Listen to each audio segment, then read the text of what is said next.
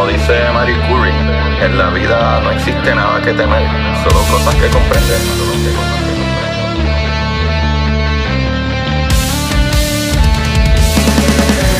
Recuerden correr y buscar la manera de aprender que más le divierta.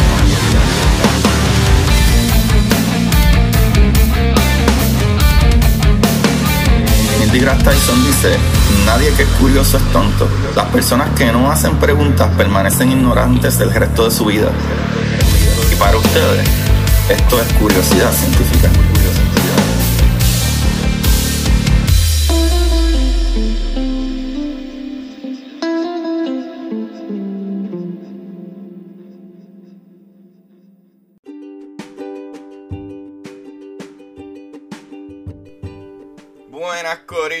Curiosidad Científica, bienvenido a otro episodio más de Curiosidad.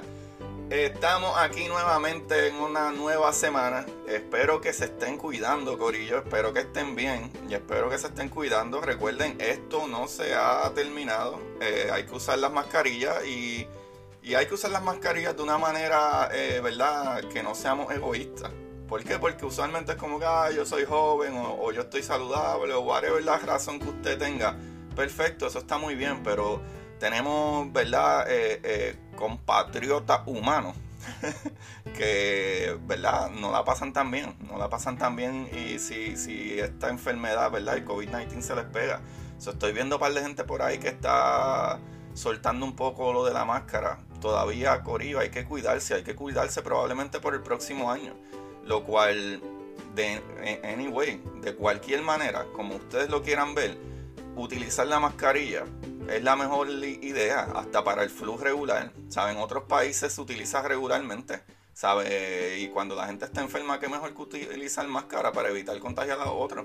Porque incluso el flu, el, el catarrito regular ese que uno todas las navidades le da, que uno piensa que es algo sencillo, ese catarrito, ese virus, igual mata a, a más de 50 mil personas al año. ¿Sabe? Y los que se sepan todos los números perfectamente, pues me lo pueden enviar. Pero sé que algo sobre los 50 mil personas al año mueren del flu regular. ¿Sabe? Vamos a hacer las cositas bien. El día de hoy, Corillo, vamos con más física cuántica. no corran, no corran, no se vayan. Eh, yo creo que estos últimos capítulos hemos hablado bastante de física cuántica y creo que la suma de casi todos los últimos capítulos eh, les van a hacer comprender esto súper fácil, ¿sabes? de una manera súper sencilla. Pero el día de hoy vamos a hablar un poquito más de los campos cuánticos, que yo creo que no hemos tocado tanto, pero como ya entendemos cómo funcionan más o menos las partículas y las vibraciones y, las ondas, que ya lo he explicado bastantes veces, ¿verdad? Y la desintegración, eh, ¿verdad? De partículas y esas cositas, yo creo que este temita se les va a hacer bien, bien fácil. No es tan, no es tan dificilito. Y a mí me parece que este tema en específico va a ser como el doble, un double shot. ¿Por qué? Porque tengo que hablar un poquito como que de la historia de, de Hendrik Casimir. Porque este capítulo es el Casimir Effect, o sea, el efecto Casimir. ¿Sabe? Y Hendrik Casimir, lo, lo brutal es que este físico holandés, ¿verdad? En 1948 fue contratado para investigar las propiedades de la mayonesa. Corillo, eh, las propiedades de la mayonesa, porque como quien dice su viscosidad. Y lo increíble es que estudiando estas cosas que a veces parecen tontas, ah, la mayonesa, ajá, va a estudiar la mayonesa, surgen preguntas mil veces más maravillosas, lo que lleva a este tipo de efecto, el efecto Casimir. Pero volviendo atrás a la historia de él, ¿verdad? El problema eh, eh, planteado consistía en explicar cómo se comportan las partículas para formar una eh, sustancia tan viscosa como la, ¿verdad? Una jalea, como, la, como lo es la mayonesa, pero que no respondían a las fuerzas de estabilización molecular. O la relación estable de atracción y repulsión entre partículas que definen la sustancia sólida, líquida y gaseosa. ¿Sabe? Eh, eh, eso cómo se define. O sea, el primer paso era definir qué tipo de sustancia era la mayonesa.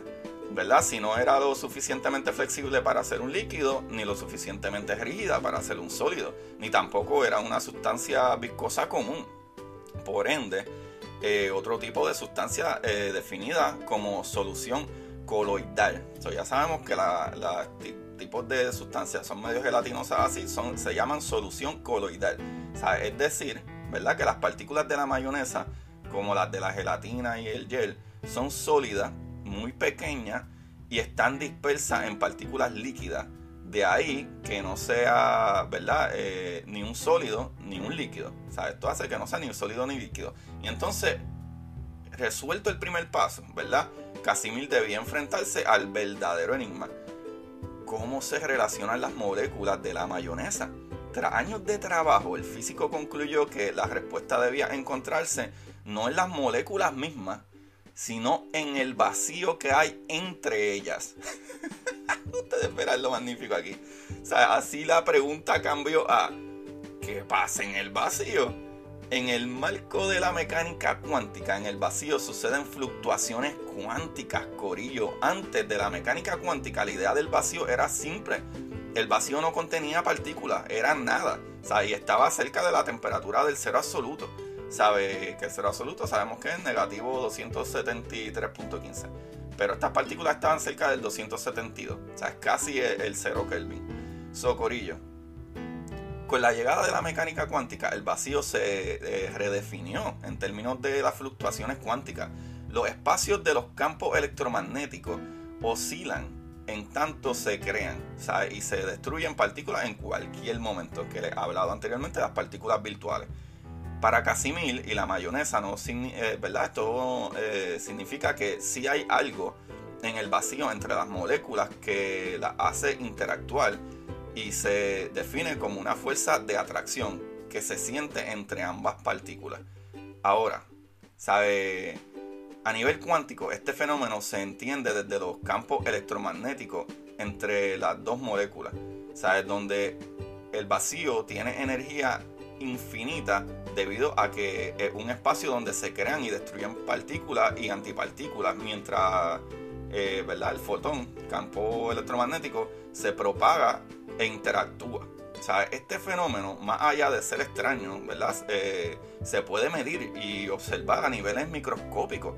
Y en honor, ¿verdad? a su descubrimiento, eh, se, lo conoce, ¿verdad? se le conoce como la fuerza de Casimir o efecto Casimir. ¿Vieron cómo brinca eso, Corillo? De estudiar mayonesa, él dijo, espérate, aquí hay una cosita. Aquí hay una cosita. Entonces, para que los que quieran, pueden ustedes, ¿verdad? Eh, ir al web y buscar, ¿verdad? Fuerza de Casimir, placas paralelas o placas de Casimir, como quieran ponerlo, para que vean la idea que él tenía sobre eso. Ahora, ahora entonces brincamos a que el efecto Casimir, Corillo. En física, el efecto Casimir o la fuerza de Casimir eh, Polder es un efecto predicho por la teoría cuántica de campo.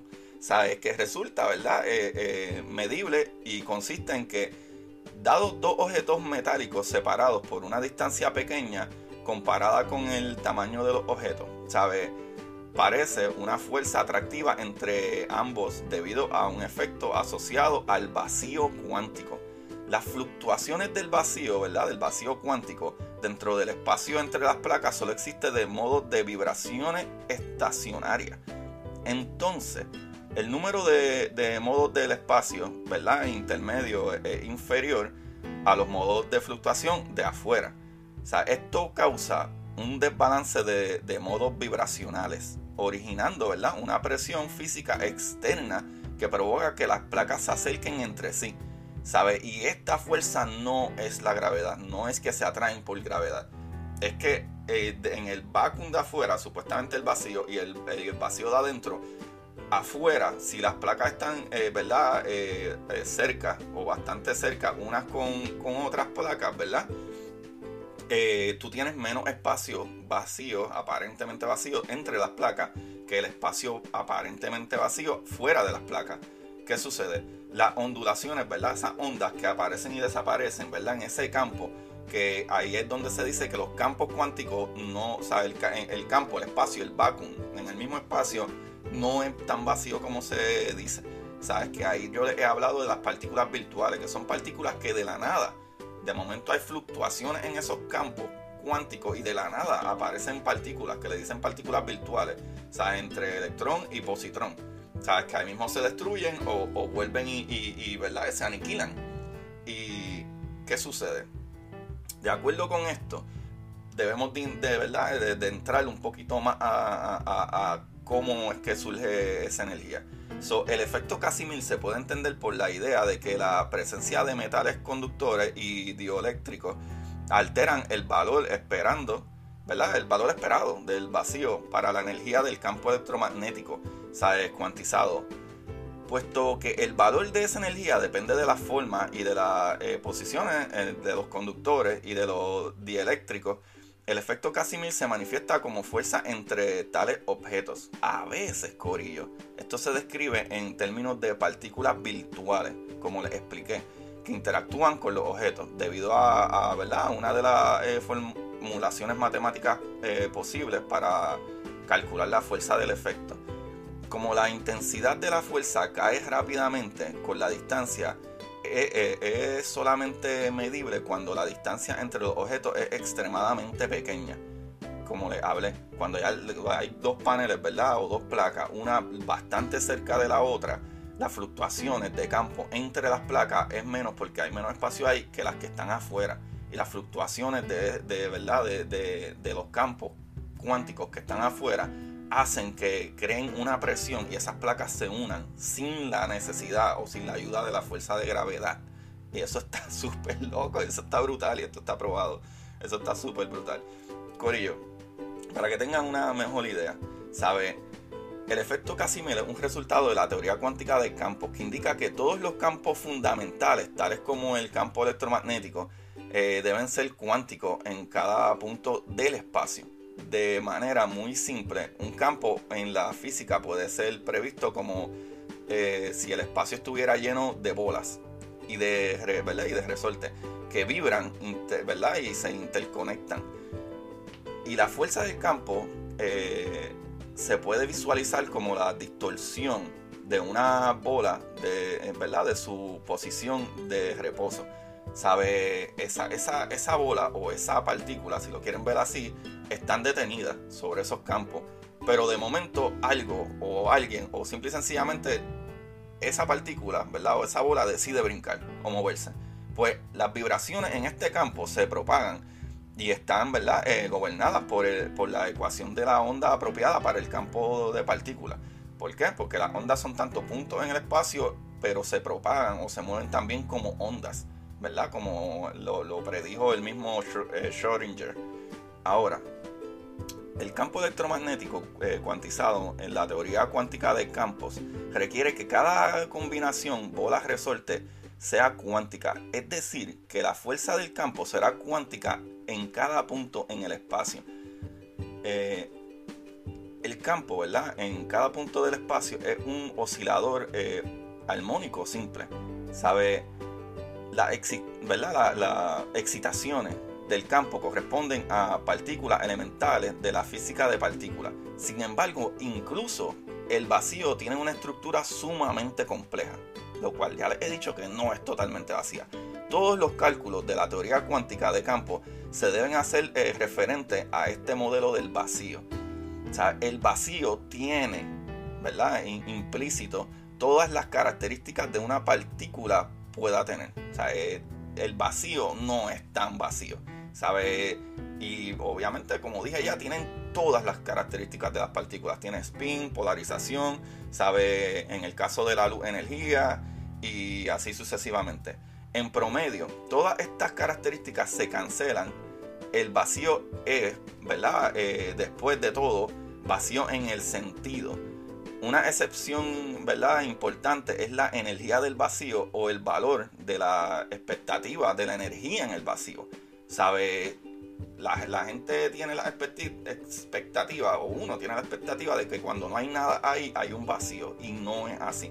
¿Sabe? La cuantización de un oscilador armónico eh, simple indica que la energía posible más baja o la energía del punto cero que tal oscilador puede tener es eh, la suma sobre todos los osciladores posibles en todos los puntos en el espacio da una cantidad infinita.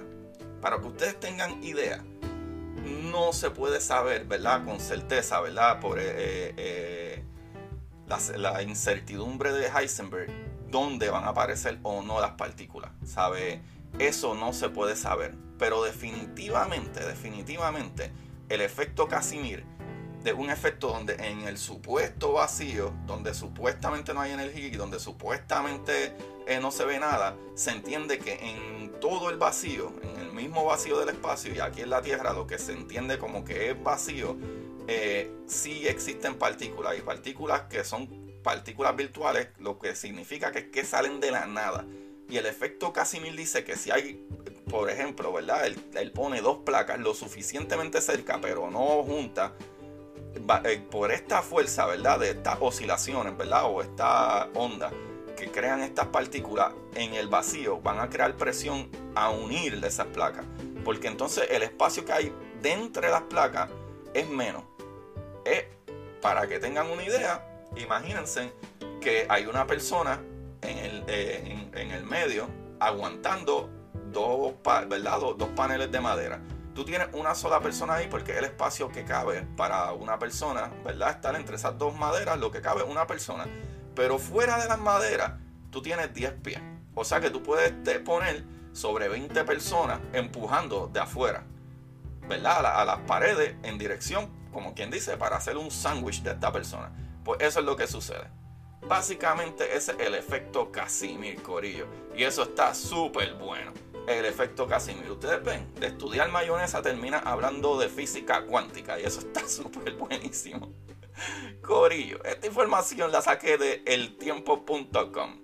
La saqué de lastmonthknowledge.blogspot.com y de cuentoscuánticos.com y me falta de es.quora y busqué bastante información referente a esto también en Wikipedia. Este Wikipedia de esta información está bastante sólido, pero está bastante sólido. El día de hoy les quiero dejar saber que el libro de curiosidad científica ya está afuera. Ya varias personas me han enviado mensajes con fotitos que ya lo tienen. Les agradezco mucho, les agradezco mucho a todos ustedes, mis amigos. Gracias, gracias, gracias. El libro está súper buenísimo. Está súper, súper buenísimo. Eh, tengo amistades que ya lo han leído y me han dicho, wow, loco, si me hubiesen explicado así la ciencia, ¿sabe? Ahora mismo yo siento que entiendo un montón de física, ¿sabe? Las cosas que obvias son. Y en verdad eso me alegra muchísimo el corazón. Ahí le envío saludos a Carlito, a Alfredo, eh, eh, a Jai, que actually ya tiene un podcast, vayan y busquen los mamacitas Down to Earth. Eh, a todos ustedes, Corillo, gracias, gracias por todos los días. En verdad, al menos una persona envió un mensajito positivo y eso me alegra mucho. Gracias, Corillo, nuevamente. Busquen Curiosidad Científica, El Universo en Arroz con Pollo. Ese es el libro, Curiosidad Científica, El Universo en Arroz con Pollo. Ya está afuera en Kindle o Paperback, lo que a ustedes les guste comprar en Amazon. Vayan y búsquenlo en Amazon. Probablemente lo pueden conseguir en cualquier otra librería pero los suplidores principales es Amazon. So búsquenlo. Curiosidad científica, el universo en arroz con pollo. Se les quiere mucho, sigan lavándose las manos, poniéndose mascarilla y no tirando los guantes o las cosas al piso. Bótenlos, por favor, reciclen. Muchas gracias. Busquen la manera de aprender. Que más les divierta. Bye bye. Y para ustedes, esto es curiosidad científica.